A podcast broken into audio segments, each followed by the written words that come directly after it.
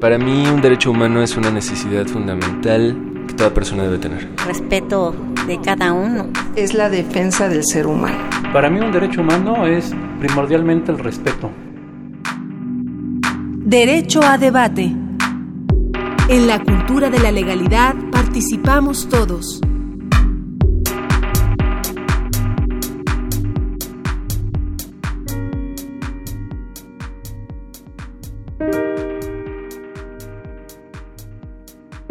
Hola, ¿qué tal? Estamos en Derecho, Cultura la Legalidad, participamos todos, mi nombre es Diego Guerrero. La semana pasada se suscitaron comentarios lamentables por parte de Marcelino Perello al referirse al caso de los porquis y en donde hizo referencia a la víctima Dafne Fernández con argumentos que incitan a la violencia. Este tema nosotros lo tocamos con sumo cuidado y con la corresponsabilidad que representa estar al frente de un micrófono y más cuando se trata de los de Radio UNAM. El papel de los medios de comunicación requiere una gran responsabilidad en donde exista la libertad de expresión, pero con los límites propios de que no se use este derecho para generar discursos de odio ni de misoginia, que lastimen a la sociedad en su conjunto. Cuando se pensó en un programa como Derecho a Debate, la idea fue la de contribuir a la promoción de los derechos humanos y la cultura de la legalidad de forma responsable. Es así como en este espacio hemos promovido temas como el papel de la mujer en los medios de comunicación, romper estereotipos, equidad e igualdad de género, el papel de la mujer en la política, entre muchos otros que demuestran el compromiso de una institución como Radio UNAM en la defensa de los valores universitarios a favor de la equidad y contra la violencia de género. El compromiso de derecho de debate se mantiene vigente y seguiremos promoviendo los derechos humanos y la cultura la legalidad y desde luego promoviendo los valores de la Universidad Nacional Autónoma de México. Referente a los comentarios vertidos por Marcelino Perello en su programa Sentido Contrario, vamos a escuchar esta opinión de Gloria Vázquez Rangel, quien es periodista y que ha trabajado varios años en, el servicio público, pero sobre todo que eh, es una mujer que, como muchas, que seguramente se inclinaron con los comentarios que se hicieron. Vamos a escuchar y regresamos aquí a Derecho a Debate. Buenos días, Diego Guerrero. Muchas gracias por darme voz en Derecho a Debate. Y quiero comentarte las recientes declaraciones de Marcelino Perello y decirle que el señor está equivocado, que es muy ignorante del Código Penal, el cual señala que a quien realice cópula a través de la violencia física o moral tendrá obviamente un efecto de prisión de 8 a 14 años. Pero además de realizarlo con un pene, se considera también como violación y se sanciona también con prisión de 8 a 14 años a quien introduzca por vía vaginal o anal cualquier elemento o instrumento distinto al miembro viril por medio de la violencia física o moral, sea cual fuere el sexo del ofendido. Entonces, esto demuestra que el señor Perello pues no conoce las leyes mexicanas, pero además tampoco tiene mucha ética al mencionar en una radio pública como es Radio UNAM, una radio universitaria, una serie de improperios, pero de incoherencias que ofenden a todas las mujeres y creo que también a todos los mexicanos, porque sus comentarios, se, además de sexistas, pues realmente denotan mucha ignorancia. Te agradezco mucho, Diego, que me hayas permitido platicar contigo o hacer este comentario y ojalá las autoridades de Radio UNAM y de la universidad tomen cartas en el asunto, porque las mujeres, en realidad muchas mujeres, estamos indignadas con estos comentarios. Gracias y buen día.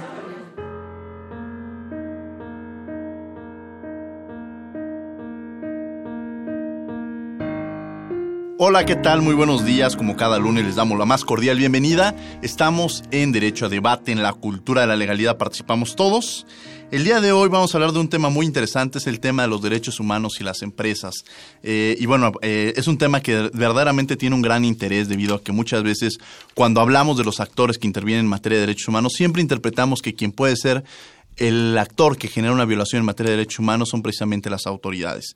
Sin embargo, los derechos humanos, como lo hemos visto, son materias que son que van evolucionando y que también nos presentan a nuevos actores que pueden también generar violaciones de derechos humanos y lo importante es también saber qué mecanismos existen para poder garantizar la defensa y promoción de los mismos. El día de hoy me acompaña en la conducción Daniela Suárez, quien es licenciada en Derecho por la Universidad Cristóbal Colón en Veracruz, realizó una pasantía en la Organización de los Estados Americanos en la Comisión Interamericana de los Derechos Humanos y actualmente está estudiando una maestría en la Universidad Nacional Autónoma de México. Daniela, un placer tenerte de nueva cuenta aquí en los micrófonos de Derecho a Debate. Diego, muchas gracias por la invitación. El placer es mío de poder compartir este foro con dos personalidades tan importantes como ustedes. Al contrario, un placer tenerte el día de hoy aquí en Derecho a Debate, Daniela. Y bueno, como lo mencionábamos, el tema genera una gran discusión, una serie de, reflexiones de cómo podemos entenderlo. Recordemos que la propia Comisión Nacional de los Derechos Humanos el año pasado, el 6 de abril de 2016, generó un foro internacional sobre derechos humanos en el contexto de las actividades empresariales en el estado de Chihuahua, donde se genera una serie de discusiones y análisis en torno a cuál debe ser el papel que se va a llevar a cabo, los compromisos que existen de la agenda, de la agenda 2030. En fin, hay una serie de temas que vale la pena reflexionar en torno a las mismas, que los obliga a las mismas a propiciar el respeto eh, y el acceso a la sociedad en los mecanismos de remedio a las afectaciones de derechos humanos realizadas por las propias actividades empresariales. Eh, bueno, eh, hay una serie de temas pendientes y bueno, como los habíamos mencionado, el día de hoy nos acompaña en los micrófonos Karen Hudlet, quien el día de hoy, recordemos, no tenemos tus derechos en breve, las noticias a lo largo de la semana en materia de derechos humanos, debido a que este es un programa grabado. Karen ella trabaja como investigadora y representante para México, Centroamérica y el Caribe del Centro de Información sobre Empresas y Derechos Humanos, del cual le voy a pedir que nos hable más adelante en qué consisten las actividades que lleva a cabo. Se graduó con honores de la carrera de Relaciones Internacionales del ITAM y de una de maestría en Desarrollo Internacional de la Universidad de Utrecht ha realizado trabajos de investigación sobre el acceso a la tierra y los mecanismos de diálogo y protesta a las comunidades indígenas y rurales ante diferentes proyectos del sector privado. Adicionalmente, trabaja en diversas organizaciones de derechos humanos en México y ha sido consultora para fundaciones europeas sobre temas relacionados con el desarrollo y los derechos humanos. Actualmente imparte el curso sobre empresas y derechos humanos en la maestría de derechos humanos y garantías en el ITAM. Karen, un placer tenerte el día de hoy aquí en los micrófonos de Derecho a Debate. Hola, muchas gracias por la invitación, Diego. Es un placer estar aquí y poder este, hablar del tema de empresas y derechos humanos que muchas veces pasa invisibilizado en nuestro país. Efectivamente, es un tema que muchas veces no logramos encontrar la grandeza que tiene. Todos actualmente hay un sector muy importante que día a día realiza una función laboral en las empresas y que esto nos lleva a que existen violaciones de derechos humanos y muchas veces no la logran visibilizar, que es lo que creo que es importante. Los medios de comunicación jugamos ese papel, poder visibilizar aquellas acciones que se están llevando a cabo y que nuestro auditorio quizá está escuchando y está pasando por una situación como esta y no logra entender la importancia que tiene y los trabajos que se están realizando en el tema. Daniela Suárez, que me acompaña el día de hoy aquí en los micrófonos. Diego, tienes toda la razón. El tema de derechos humanos y empresas es sumamente importante, sobre todo en nuestro país, atendiendo a las reformas que estamos teniendo, sobre todo en materia energética. Y no podemos olvidar a las empresas multinacionales que tenemos aquí, por ejemplo, en minería, en el sector de hidrocarburos que están llegando, lo cual involucra a sectores vulnerables como son comunidades indígenas, el cual espero abordemos el tema más adelante. Claro que sí. Y bueno, pues empezaremos la entrevista, Daniela. Me gustaría que iniciaras tú con algunas reflexiones en torno al tema. El tema de derechos humanos y empresas es, es un tema novedoso para nuestro país. Incluso lo único que tenemos que nos puede orientar sobre el tema son los principios rectores sobre derechos humanos y empresas que de las Naciones Unidas, los cuales son los ejes eh, necesarios que toda empresa tiene que saber para ser un ente activo en el respeto y en la protección de los derechos humanos. Porque te repito, Diego, esto no solamente es una obligación de los estados, sino que las empresas se encuentran íntimamente vinculadas a garantizar y a respetar los derechos humanos en sede interna. Yo creo que una de las primeras preguntas surgiría eh, que nos llega a la mente es, ¿las empresas pueden violar derechos humanos, Karen? O sea, que eh, eh, existe esta figura que a veces pareciera que solamente entendemos que son las autoridades, los órganos de gobierno, los que muchas veces escuchamos en los medios de comunicación, que son los actores principalmente que lo llevan a cabo. Pero ¿en qué casos puede ser o cómo podríamos entender estas violaciones de derechos humanos por parte de las empresas? Bueno, como comentábamos, estos principios rectores de Naciones Unidas dicen que los estados tienen, en efecto, la obligación de regular a las empresas y garantizar que cumplan sus obligaciones en materia de derechos humanos, ¿no? Y aquí, en este mismo marco, es importante decir que son todas las empresas y todos los derechos, ¿no? Entonces no hay ninguna excusa por tamaño, tipo de empresa, etcétera. Pero en su segundo pilar dice que no solamente los estados, sino que las empresas tienen que respetar los derechos humanos, ¿no? Y entonces, ¿esta obligación en qué consiste? Básicamente hablamos de una debida diligencia, ¿no? Que esto es un proceso un proceso continuo en donde cuando una empresa va a llevar a cabo una actividad, por ejemplo, podemos pensar en una empresa extractiva en donde llega una comunidad y va a empezar a hacer una evaluación, ellos tienen que, primero que nada, evaluar qué impactos pueden tener y quiénes los pueden tener, ¿no? Entonces tienen que abrir toda esta información que ellos poseen, porque al fin y al cabo son las empresas las que más conocen su industria y más conocen los impactos, ¿no? Entonces es muy importante que los presenten de una manera clara a todos los potencialmente afectados, abran un diálogo sincero con las comunidades y digan cómo van a mitigar los daños. Y aquí lo que más me, lo que me parece interesante es que esto ha evolucionado de tal forma que sostiene que no todos los proyectos son viables. O sea, si el proyecto tiene graves daños, una fuerte oposición, puede que el proyecto no sea viable. Y aquí hablamos de hidroeléctricas, proyectos energéticos, etcétera. Y yo creo que ese sería el mensaje más importante para las empresas que son mexicanas o que hacen actividades en México, que tienen que hacer este proceso de vida y diligencia y reconocer que tal vez su proyecto no va. Entonces, esta sería su obligación. Cuando hay un impacto negativo, este, las empresas sí pueden ser responsables y hay una serie de mecanismos que sería el pilar 3 para buscar este, esta búsqueda de remediación para las víctimas ¿no? de estos abusos a derechos humanos. Entonces estos tres pilares serían la esencia. Daniela Suárez. Y Karen, ¿nos podrías explicar la diferencia entre debida diligencia y responsabilidad social de las empresas? Creo que esto es algo que se confunde todos los días. Yo creo que sí, es un tema clave porque muchas empresas tienen precisamente un área de responsabilidad social empresarial, ¿no? La tiene, bueno, la tienen todos, las grandes, ¿no? Coca-Cola, Bimbo, etcétera, y eso está muy bien. Pero independientemente de la responsabilidad social empresarial, tenemos que entender que hay un marco que dice que las empresas tienen que respetar derechos humanos.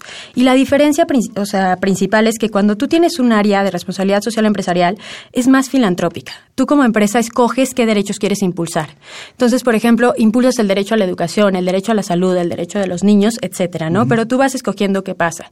Es, no es obligatorio. O sea, tú lo haces como buena voluntad, para subir tu imagen, para garantizar más ventas, etcétera, ¿no? O incluso por intereses pueden no ser egoístas, pero al fin y al cabo eso hay temas como protección al medio ambiente, ¿no? Que traen esta idea de, proteger parte del medio ambiente.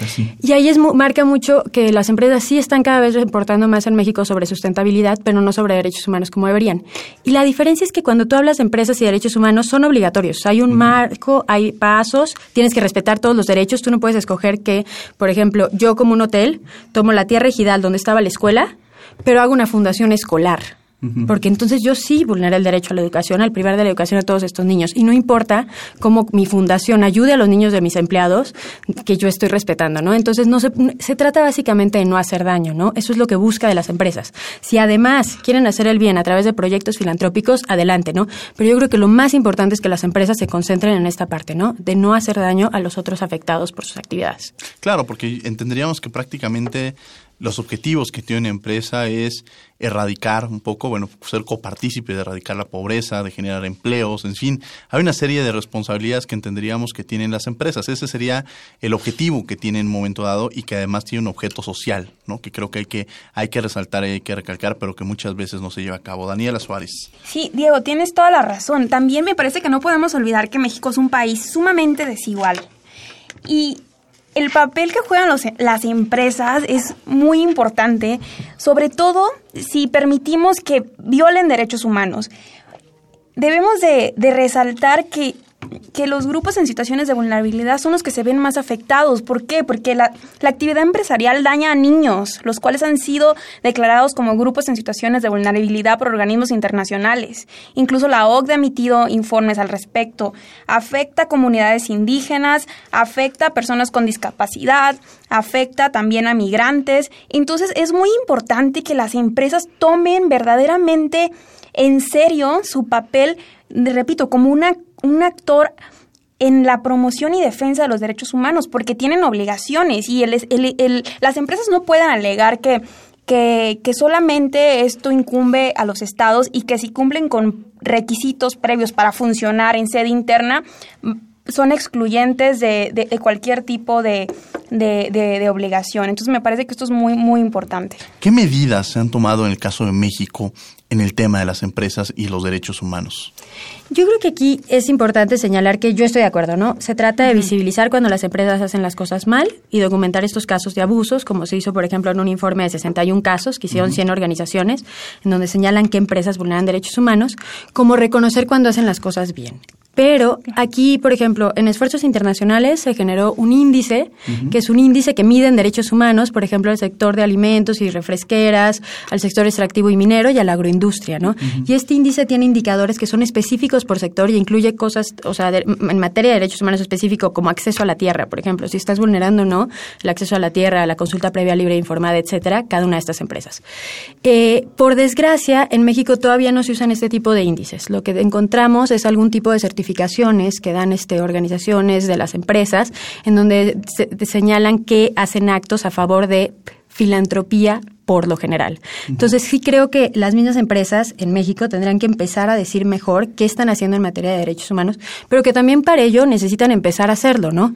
Porque si uno de los primeros pasos que tendrán que hacer una empresa para respetar a derechos humanos es algo que tienen que tener un pronunciamiento en su sitio web de que es una hay una política dentro de la empresa que se compromete con los derechos humanos, que tú lo puedas encontrar visible, que esté firmado por los más altos órganos de gobernanza dentro de la empresa. En México es muy difícil encontrar una empresa que la tenga. Entonces, básicamente, puedes encontrar informes de sustentabilidad, algunos argumentos, pero ni siquiera puedes encontrar el primer paso para garantizar los derechos humanos por parte de las empresas. Entonces, tienen que empezar a dar pasos. Y también esto es por el bien de las empresas, porque cuando uno compite en esferas internacionales y se encuentra con que su competencia, que por ejemplo en el sector podría ser Adidas, que es sumamente avanzada, Adidas no solo tiene una política de compromiso en los derechos humanos, ellos tienen una política específica que dice que cuando un líder sindical de alguna de las maquilas que producen para ellos es reprimido, ellos tienen que hacer una investigación para ver si siguen este, pudiendo tener contratos con este actor. Entonces tienen cómo actuar en casos muy, muy específicos dentro de su sector. Entonces yo creo que México tendría que empezar a ver hacia afuera y aprender cómo se está haciendo y también empezar a traspasar este discurso de la cultura de responsabilidad social empresarial en México. o sea, dar pasos hacia adelante. Y sobre todo porque nuestras empresas no solo vulneran derechos humanos dentro de México, ¿no? O sea, si estamos hablando de Grupo México, bueno, hay casos dentro de México, pero también hay casos en Perú. Entonces, realmente tendríamos que ver cómo estas empresas se están comportando a nivel internacional. Y sí reconozco que deberíamos de hablar de casos y me gustaría poder decir que hay algunos casos más exitosos en el país, pero por ejemplo serían de empresas extranjeras que producen en México, tal vez, ¿no? O sea, el sector de Puma y otras sectoras textileras le pidieron a la Secretaría del Trabajo que reconociera el derecho a la libre asociación, ¿no? Y que acabara con estos sindicatos que realmente son una pantalla, porque a ellos les afectaba en sus auditorías. Entonces, este tipo de acciones serían las que buscaríamos en las empresas mexicanas, precisamente. Creo que en este tipo de temas la responsabilidad recae efectivamente en las empresas, pero nosotros como consumidores en este eh, en esta cadena de, mercantilista, del mercantilismo que existe, pues también jugamos un papel importante. Daniela Suárez. Parece que en México tenemos una desinformación sobre el tema y sobre todo sobre la cultura de protección a los derechos humanos. Las empresas se resisten a abrir el diálogo con la, con la sociedad civil, eh, con hacer consultas a las comunidades indígenas o incluso, aunque no sean indígenas, con las comunidades que en su caso podrían resultar afectadas por la actividad que realizan. Y creo que esto es lo, eh, lo principal que debemos de promover sobre el tema. Sí, yo creo que ahí queda muy claro cuando documentamos los casos, ¿no? Generalmente, ¿qué pasa? Las violaciones más fuertes a derechos humanos ligadas a empresas están vinculadas con recursos naturales. Así de sencillo, ¿no? Algunos ejemplos. Por, eh, por ejemplo, bueno, podríamos hablar de varios casos de mineras, o sea, distintas. Podríamos hablar de, por ejemplo, lo que está pasando ahora con toda la reforma energética, que no solo la extracción, sino todos los gasoductos que se necesitan construir para poder este, transportar y, mover los recursos, que también han sido un problema con la falta de consulta. Ese sería otro, por ejemplo, la agroindustria. Este, podríamos hablar del caso de, Monsanto y Campeche, y entonces como, como una falta de derecho a la consulta sobre qué era realmente lo que iba a pasar con la soya transgénica, y entonces se les permite sembrar todas estas hectáreas de esta semilla y este agroquímico que promueve una empresa que es Monsanto, y cómo entonces no se cumplen las obligaciones, ¿no? Y ese caso, bueno, al fin y al cabo llegó a la Corte y dijeron que tenían que hacer una consulta a la Suprema Corte. Entonces, hay varios ejemplos, ¿no? Pero generalmente los patrones son los mismos, entonces también yo creo que hay lecciones aprendidas. Lo primero es eh, la violación al derecho a la información, o sea, es a la tierra y territorio, pero después es a la información. Entonces, las comunidades no saben qué está pasando. Y ahí empiezan a preguntarse, a tratar de investigar. Nadie dialoga con ellas, ni las autoridades locales, ni las autoridades estatales, pero tampoco las empresas. Y entonces empiezan a organizar y entonces empiezan a decir que no quieren un proyecto porque va a tener impactos negativos. Y ahí vemos, por desgracia, que en la mitad de los casos hay esta intimidación y amenazas contra defensores. que pueden llegar incluso a agresiones. Daniela Suárez. Sí, Diego, sobre el tema me parece destacable la, la visita que tuvimos del grupo de trabajo sobre derechos humanos y empresas. Este, Karen, no sé si nos podrías comentar sobre los casos que resaltó el grupo de trabajo con su visita. Sí, el año pasado, en septiembre, nos visitaron dos expertos del grupo de trabajo de empresas y derechos humanos, que son este este grupo de las Naciones Unidas que viene a verificar cómo se cumplen estos tres pilares que decíamos, ¿no? Que el Estado regule a las empresas, que las empresas respeten derechos humanos y que haya acceso a la justicia. Y ellos visitaron estados claves, ¿no? Entonces, para visitaron por un lado Jalisco, donde podían ver el caso de la contaminación del río por muchísimas empresas textileras, este, etcétera, pero también presas y cómo hay una falta de consulta, por ejemplo, en el caso del Zapotillo, y entonces cómo aquí realmente no se respetaron derechos humanos, pero también lo vieron en Oaxaca, a través de mineras y los parques eólicos, ¿no? Que también aquí es irónico, porque por un lado las empresas están promoviendo que están haciendo eh, cosas por el medio ambiente en contra del cambio climático a través de los parques eólicos, pero por otro lado están vulnerando los derechos de todas estas comunidades indígenas alrededor, ¿no? Entonces también visitaron Oaxaca, visitaron este Xochicuautla, que creo que es un caso muy, muy importante, en donde vemos que la única empresa que se negó a reunirse con el grupo de trabajo sobre empresas y derechos humanos fue precisamente el Grupo IGA, lo cual es raro porque las empresas generalmente en todos los países se reúnen con los expertos de Naciones Unidas y aquí ellos simplemente no quisieron responder. Entonces nos habla también del nivel de transparencia de las empresas en México y este y estuvieron también en, en la ciudad de, en la ciudad de México, ¿no? Este reuniéndose con varios activistas y defensores de derechos humanos que denunciaron sus casos, ¿no? Entonces, bueno, lo importante es que este grupo de trabajo llega a conclusiones importantes, ¿no? Y recomendaciones de cómo puede caminar y mejorar el país, ¿no? Y aquí una de las, o sea, de las recomendaciones preliminares, que el informe final va a salir en junio julio de este año, este, eran precisamente en torno a consulta y el tema de defensores. El año pasado, la Comisión de Derechos Humanos emitió una recomendación a la 35 diagonal 2016 en tema precisamente de la consulta previa, eh, al, previa informada de las comunidades indígenas. En esta deuda histórica que se tiene eh, de gobiernos y la, y la sociedad que impide ejercer estos derechos. Y bueno, sociedad y cuando nos referimos también a las mismas estamos hablando de las propias empresas, que hay una responsabilidad social. Yo quiero que, abundemos en esta parte de la consulta previa informada, que es un, una responsabilidad que tenemos en México, en qué condiciones nos encontramos actualmente en México, sobre todo en estableciéndonos en los estándares internacionales que existen en torno a la materia. Bueno, Diego, sobre el tema, los estados se encuentran obligados a consultar a todas las comunidades indígenas que se puedan ver afectadas con la, con la actividad de una empresa. También es importante relacionar que en el, el grupo de trabajo hizo una distinción, que no solamente debe de, de consultarse a las comunidades indígenas, sino a cualquier otra comunidad que se pueda ver afectada con la actividad empresarial. Entonces, esta es una manera en la cual también los estados pueden legitimar sus acciones, porque las, las personas tienen el derecho de saber las implicaciones de, de, cualquier empresa y sobre todo las consecuencias, porque muchas veces también se les está invadiendo su territorio se les, y sobre todo cuando tienen sus, sus principales fuentes de trabajo en donde se va a realizar la actividad empresarial.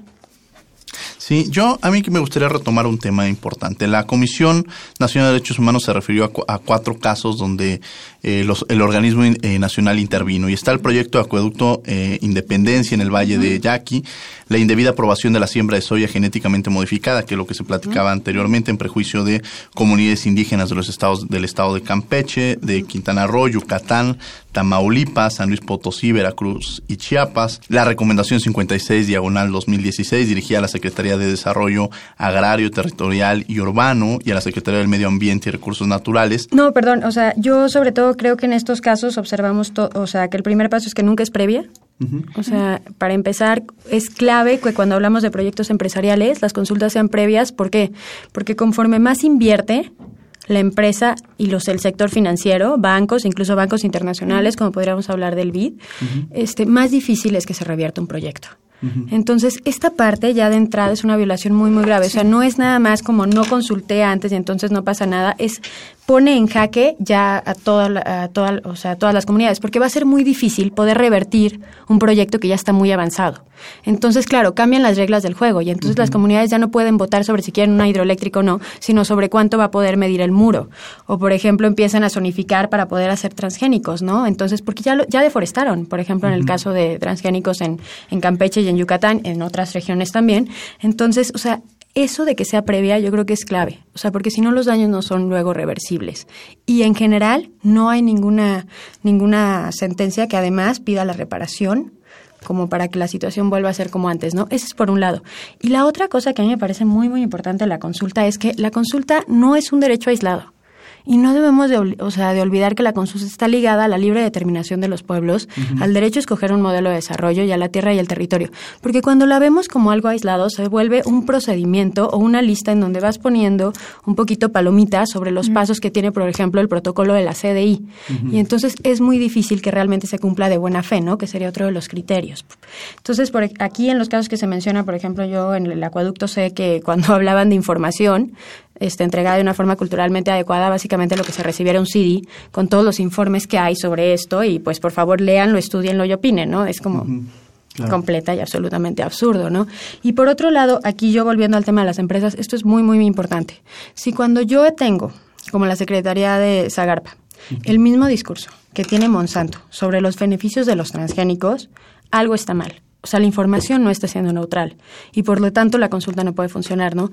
Y aquí eso es muy, muy importante. O sea, que cuando estas secretarías generalmente tienen el interés en que vayan los proyectos, este, es complejo que realmente se, o sea, se dé de una forma adecuada, ¿no? Y por otro lado, otro, otra de las cosas que han pasado en algunas consultas es que, y recientemente más, algunos medios de comunicación están llamando a los abogados, a los defensores de derechos humanos y a las comunidades ecoterroristas, ¿no?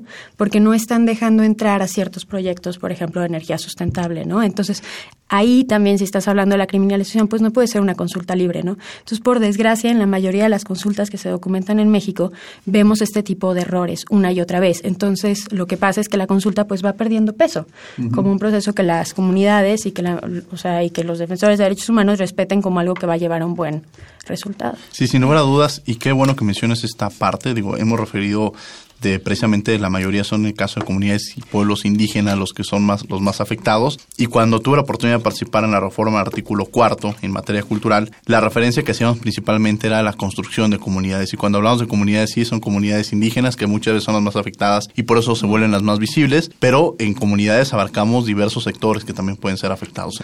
¿Cuál es el papel que está haciendo el gobierno mexicano en la actualidad y cuál debería ser el papel que debería estar desempeñando? Es decir, cómo se, se encuentra actualmente y cuál sería la responsabilidad que debería de tener en un momento dado. Yo, bueno, yo creo que actualmente el gobierno mexicano este, está impulsando, o sea, cierto que cada vez más consultas, en parte porque ya también entendieron que cuando no hay una consulta los proyectos se van a parar a través de una, o sea, a través del sistema judicial tarde o temprano, ¿no? Bueno, algunos si tienen el apoyo pueden llegar a ciertas cortes. Entonces, yo creo que esta intención de disparar consultas, que es lo que está haciendo un poco el gobierno mexicano, este, está llegando un poco tarde y no está llegando del todo bien, ¿no? O sea, aunque los protocolos estén planteados, hay una serie siempre de errores y vicios y yo creo que está de fondo el que van a impulsar los proyectos, ¿no? Recientemente, por ejemplo, las comunidades en Chiapas se levantaron contra la licitación de los campos petroleros en la zona porque decían, es que nadie nos preguntó, ¿no? Entonces, ¿cómo es posible? Y, y entonces, una vez que ya están asignados, llega la consulta, ¿no? Entonces eso también es, es un poco demasiado tarde, ¿no? Y si realmente viéramos el derecho de forma amplia, uno tendría que consultar a las comunidades previo a pasar las políticas y las reformas. Entonces ahí también hay todo un tema de que ellos tendrán que hablar de su desarrollo, ¿no? Entonces yo creo que, que por ahí van algunas de las lecciones. Y por otro, que también no debemos de olvidar que las empresas, independientemente de lo que estuviera haciendo el Estado en el derecho a la consulta, también tendrían que respetar derechos humanos. Entonces ellas no se pueden amparar diciendo que como el gobierno no consultó bien, ya no es su culpa, ¿no? O sea, ellos también tienen una responsabilidad ahí en juego. Y ahí lo que es interesante que ha pasado en ciertos casos es que los bancos se han retirado, porque ellos también tienen reglas. Y una de las reglas es precisamente la consulta. Y sin financiamiento, pues no hay proyectos, ¿no? Esa es una de las estrategias más exitosas. Wow, interesante. Daniela. Diego, mira, sobre el tema, nos gustaría mucho presentar una, una cápsula que es sobre el caso Xochicuautla, el cual versa sobre una carretera que está construyendo Grupo IGA en una comunidad indígena. Vamos a escuchar y regresamos. Estamos en Derecho Debate, en la cultura la legalidad. Participamos todos. No se vayan. Hola, buen día.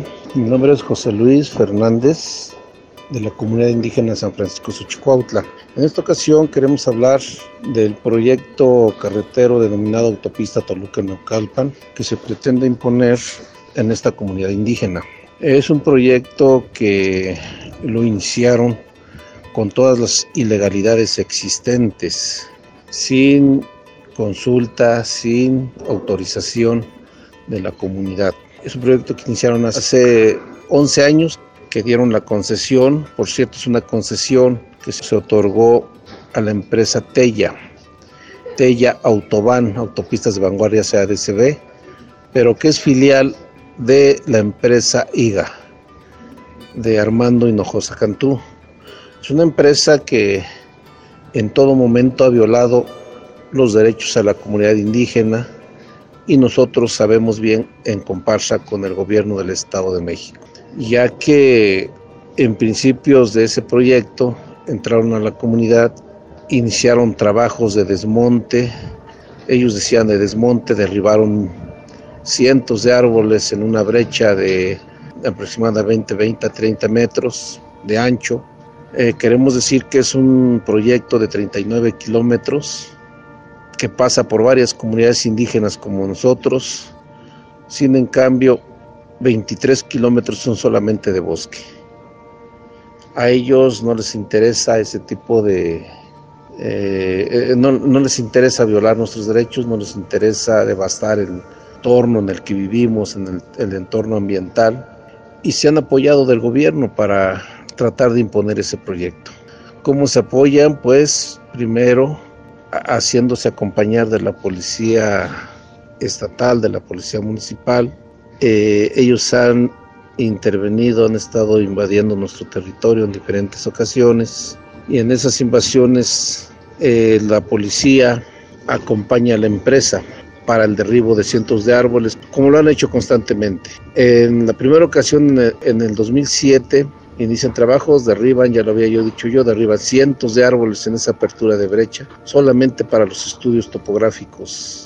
Nos damos cuenta, nosotros hacemos asambleas a las que estamos acostumbradas como comunidad indígena por usos y costumbres, y en esas asambleas decimos no a ese proyecto carretero.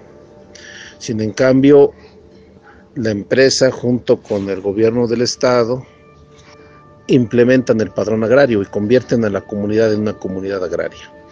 Hoy hay un padrón de comuneros, obviamente avalados por la ley agraria, que no representa a la comunidad, 441 comuneros, y que ahora ellos dicen decidir por el patrimonio de toda la comunidad. Ya no es como las asambleas para ese tipo de decisiones, ya no es como se hacían, donde esas asambleas asistía toda la gente sin padrón, sin policía, Hoy esas asambleas es, mediante un padrón, no dejan entrar a gente que no esté dentro del padrón de, comuneros, pero también eh, la acompañan cientos de policías.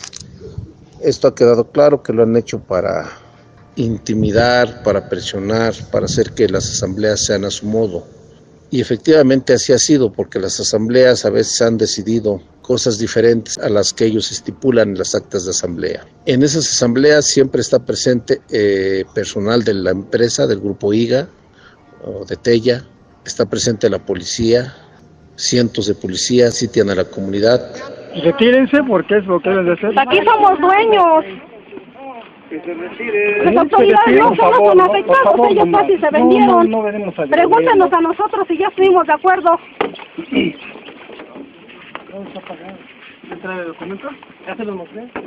Hasta este momento, cuando llegó personal de la empresa Igatella, cuando ellos llegan a iniciar trabajos con maquinaria pesada, en el 2013, en mayo del 2013 detienen a 14 compañeros y compañeras nuestras, la mayoría adultos mayores.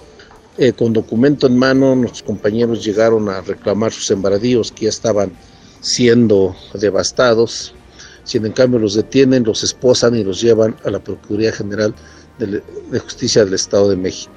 Mucha gente era, eran adultos mayores y entonces eso nos, nos queda claro de cómo pretenden o cómo quieren seguir imponiendo ese tipo de proyecto.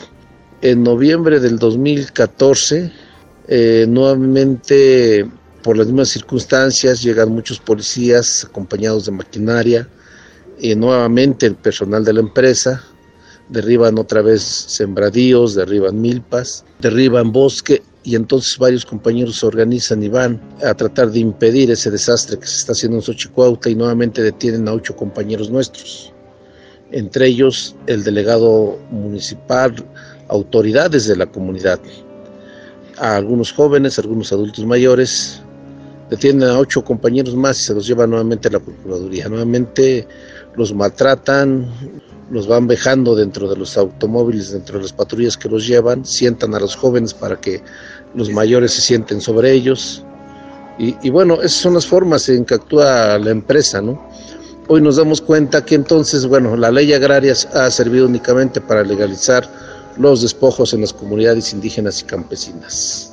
Hasta este momento eh, ha habido varias, represiones, varias intimidaciones, varias ocasiones como cuando la empresa llega a intervenir, llega a invadir nuestro territorio, nuestra comunidad. E insistimos igual, siempre la empresa acompañado de policías y que la última represión fuerte fue cuando derriban la casa de nuestro compañero Armando García Salazar, un compañero que se ha destacado también dentro de la lucha, que su casa es un patrimonio que le costó más de 10 años construirlo, él y su esposa, son médicos, ellos argumentaban que los indígenas no podemos tener una construcción de ese tipo.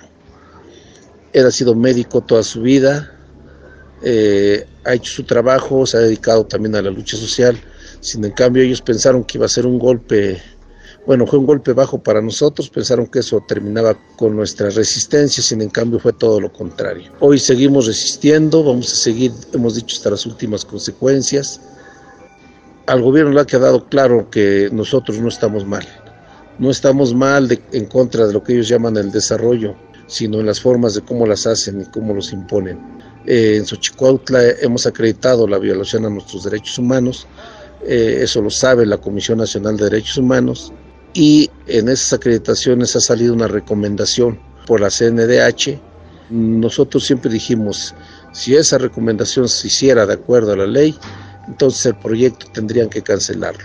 Nosotros sabemos también que estas instituciones, lejos de servir para defender los derechos humanos, pues son parte del gobierno y, y ellos mismos a veces hasta han dicho que les da línea al gobierno y que no pueden detener un proyecto de ese tipo. Es obvio, nosotros sabemos que a quienes representan esas instituciones pues se deben al gobierno. Los tribunales, tenemos varios amparos, ocho amparos hasta este momento, y en esos amparos tenemos tres amparos con suspensión definitiva, suspensiones que en diferentes ocasiones han desacatado, la empresa ha desacatado, el gobierno ha desacatado, y que bueno, nosotros seguimos demostrando eso. Eh, todo esto que ha pasado lo tenemos documentado, toda la inversión, la detención de nuestros compañeros, eh, todo, hemos todo hemos documentado. Entonces, pues nada más decirles que aquí vamos a seguir luchando, vamos a seguir resistiendo. Es una clara violación a nuestros derechos. Las empresas, no solamente en Xochicuautla, actúan de esta manera, es un patrón, es un patrón que utilizan en todo el país para imponer sus proyectos, proyectos carreteros, minas hidroeléctricas, todos los proyectos que a ellos se les antoje lo hacen de las mismas formas, las empresas siempre acompañados con gente del mismo gobierno, ¿no? Y en este caso, en Xochicuautla, el mismo gobernador, son los que hacemos responsable de lo que ha pasado en Xochicuautla, el mismo, la misma Secretaría de Comunicaciones y Transportes, a SASCAEM, a esa gente que está muy involucrada en la imposición de este proyecto. Y sin olvidar que Enrique Peña Nieto fue, quien lo promovió, era uno de sus compromisos cuando era gobernador, hoy sigue apoyando este proyecto, sabemos bien que pues, su constructor consentido es Armando Hinojosa, y que bueno, él implementó el decreto expropiatorio, un decreto que está hecho con todas sus ilegalidades, un decreto, solamente voy a decir una ilegalidad de tantas que hay, es un decreto que dice que se consultó en junio del 2015 hemos demostrado, la, la Comisión Nacional ha dicho que, que, bueno, y los mismos jueces, la consulta tenía que haber sido previa, libre e informada, y esa consulta tendría que haberse hecho desde el 2006 cuando iniciaron la concesión, sin en cambio la hacen en 2015, la avalan o, la, la gente, autoridades que no reconocemos en la comunidad, autoridades que se inventa el gobierno municipal, y entonces queda muy claro cómo se imponen los proyectos carreteros. Es solamente un ejemplo de las ilegalidades del el decreto expropiatorio que emite Enrique Peña Nieto. Bien, estamos de vuelta en Derecho a Debate en la Cultura de la Legalidad. Participamos todos, como les habíamos mencionado, estamos hablando sobre derechos humanos y empresas. El día de, hoy me acompaña en la conducción una amiga ya muy querida de este programa, quien es Daniela Suárez. Y bueno, me acompaña, tenemos como invitada a Karen Hudler, quien estaba mencionando sobre todo los temas pendientes que hay en torno a la materia y que creo que tiene una gran importancia. Ahora, cuando hablamos de derechos humanos, eh, generalmente sabemos que se puede acudir, eh, hay una violación por parte de una autoridad y podemos acudir a, en materia estatal a un organismo no jurisdiccional en materia de derechos humanos en los estados o en el caso nacional a la Comisión Nacional de los Derechos Humanos. ¿Cuál es el papel que juegan estos organismos no jurisdiccionales cuando hay una violación en esa índole por parte de las empresas?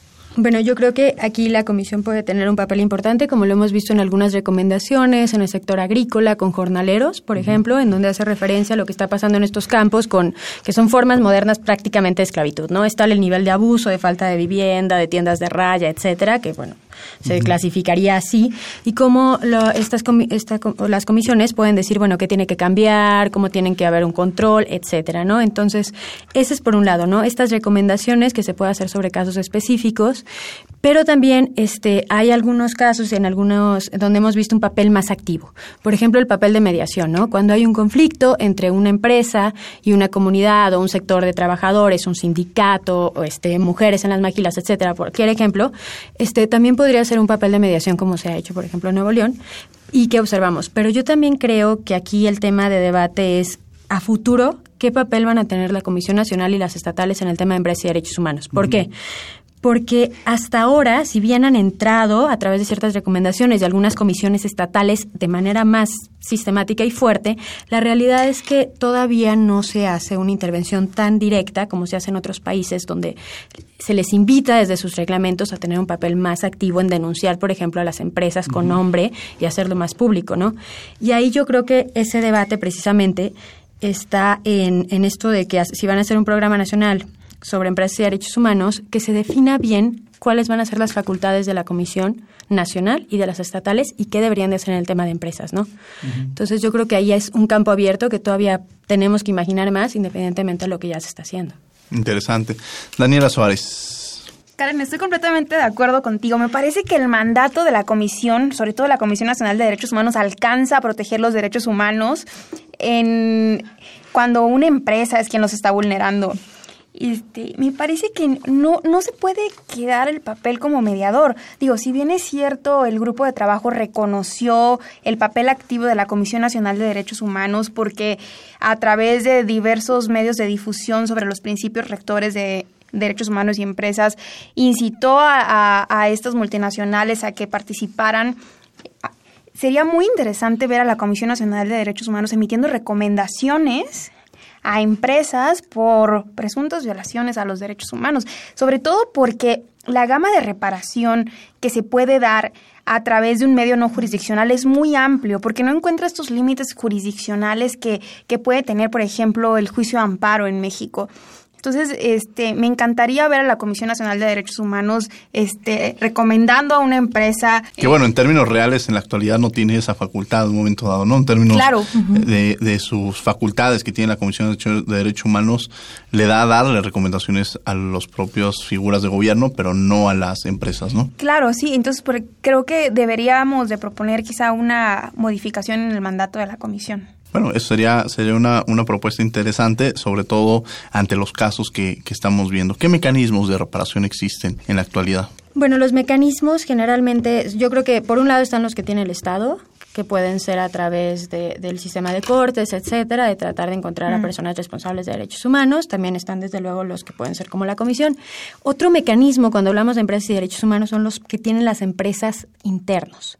Algunas empresas, por ejemplo, hablemos de Volkswagen, tienen reglamentos internos en donde dicen qué deben de hacer y qué instancia va a resolver un problema de derechos humanos. Entonces, si yo soy una defensora de derechos humanos y me despiden porque en mi Facebook critiqué a un gobernador, digamos, y entonces, bueno, se supone que no está ligado y obviamente la empresa no finge que esté, o sea, o cualquier cosa que pase, hay mecanismos de defensa dentro de las empresas, ¿no? Y dentro de su casa matriz. Entonces, tú no peleas contra la empresa en México, sino te vas directamente donde está la matriz. Y estos mecanismos sirven en algunas cosas, en algunas situaciones para remediar el problema, ¿no? Si, por ejemplo, también hay problema de que o sea, no sé, a las, en ciertos países a las personas que trabajan en estas máquinas les retienen el pasaporte, entonces uno avisa a la casa matriz y puede resolverse el problema, ¿no? Entonces estos son una serie de mecanismos que tienen las empresas que han permitido más o menos. Y luego están los internacionales, ¿no? O sea, cada vez más el sistema interamericano de derechos humanos empieza a mencionar a las empresas con nombre. Ya no menciona solamente el caso de una minera o de una hidroeléctrica como si fuera la, o sea, la hidroeléctrica fantasma, sino menciona un poco a las empresas. Y en su último informe de extractivas y pueblos indígenas menciona precisamente los principios rectores y qué empresas y qué deberían de ser las empresas y hay cada vez más audiencias temáticas, etcétera, ¿no? Entonces aquí vemos otra parte en cómo el sistema interamericano se involucra y los otros podrían ser este ya hablando de otros lo que mencionábamos antes, los financiadores, los bancos tienen ciertos mecanismos en donde tienen que hacer una investigación independiente sobre lo que pasa en un proyecto, ¿no? Entonces, Hablemos de un caso en Honduras, Berta Cáceres, ¿no? que es esta defensora de derechos humanos, que se opone al proyecto hidroeléctrico de Aguasarca y entonces este, es una defensora sumamente reconocida, tiene el Nobel de Ecología, el premio Goldman, entonces es asesinada. Y en este asesinato, obviamente, se da en el marco de sus acciones por proteger los derechos indígenas y en contra de la represa, ¿no? Del proyecto hidroeléctrico. Entonces, obviamente se trata de llamar la atención de las autoridades nacionales, de que se haga una investigación, pero también de los que están dando el dinero para hacer este proyecto, porque sin el dinero no se hubiera podido hacer. Entonces, el Banco FMO holandés tiene la obligación también de hacer investigaciones y decidir si puede seguir dando financiamiento, y por lo pronto está suspendido. Entonces, esos son otros mecanismos que también encontramos que se pueden llevar a cabo, ¿no? Para tratar de conseguir al menos las suspensión de los proyectos.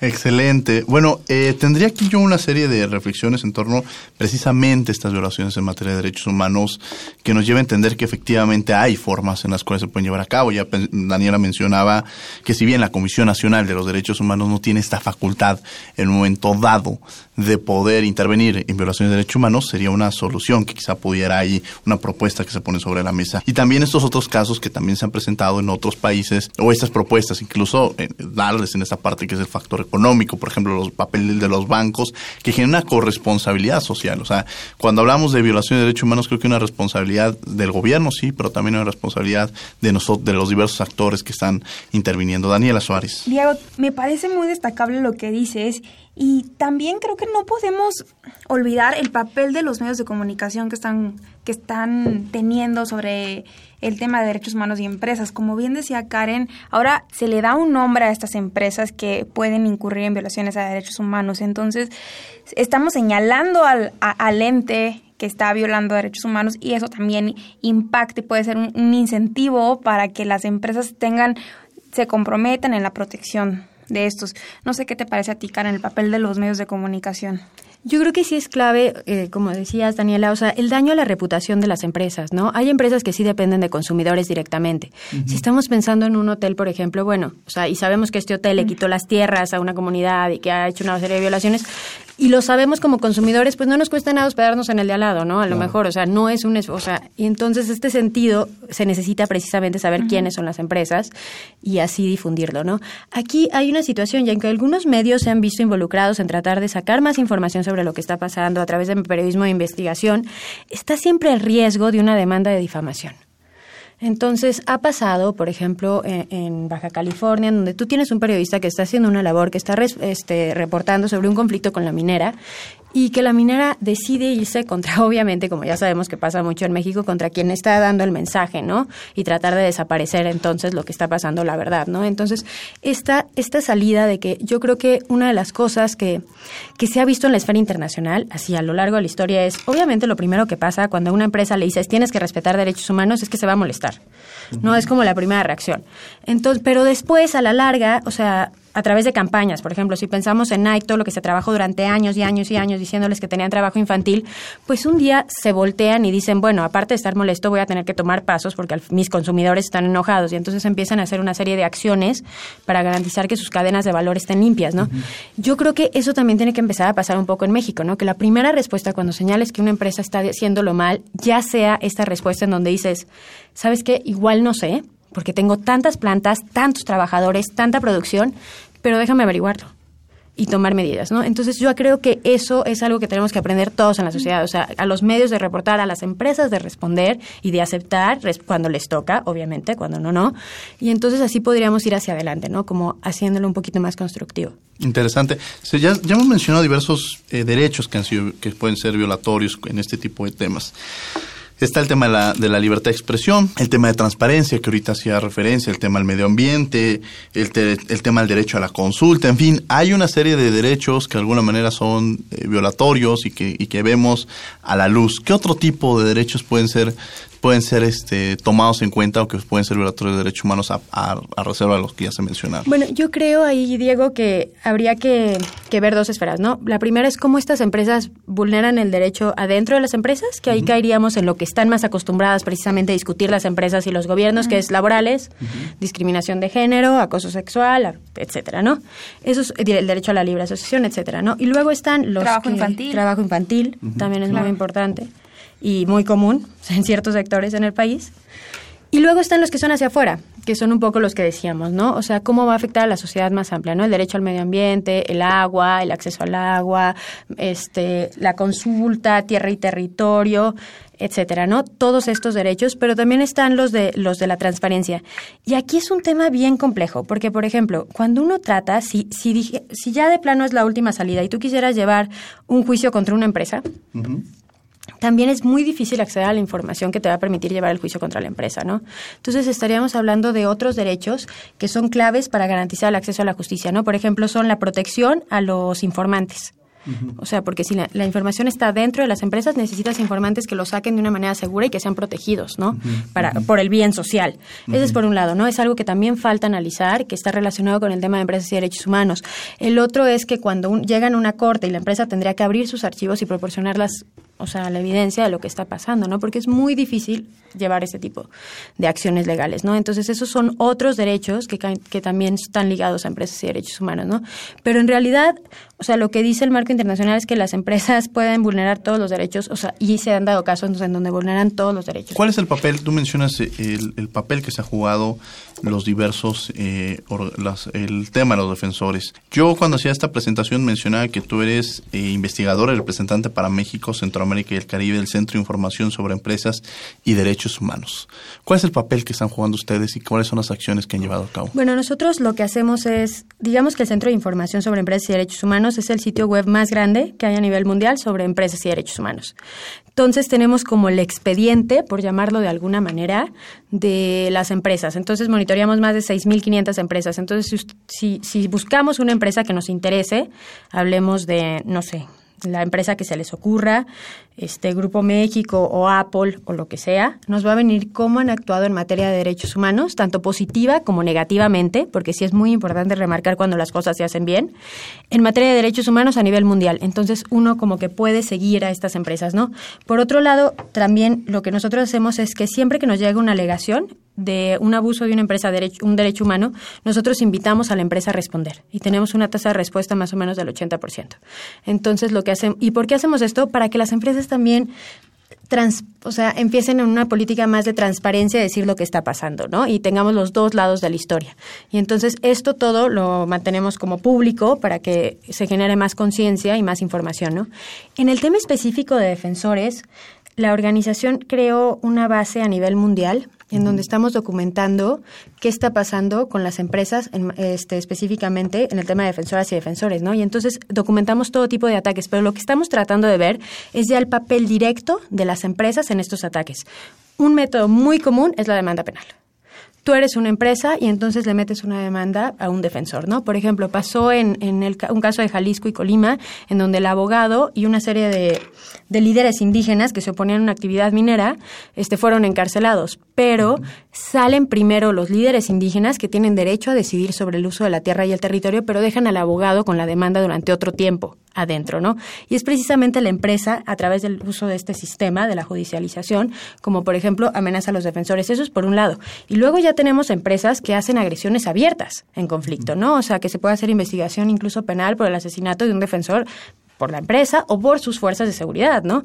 Un caso en México muy sonado que por desgracia este Grupo México y Ferromex no han dado respuesta es precisamente cuando hablamos de los migrantes, ¿no? Todos sabemos que los migrantes centroamericanos van a Estados Unidos a través del tren, ¿no? Esto de la bestia y como, bueno, no les queda de otra porque no, no pueden acceder legalmente a nuestro país, ¿no?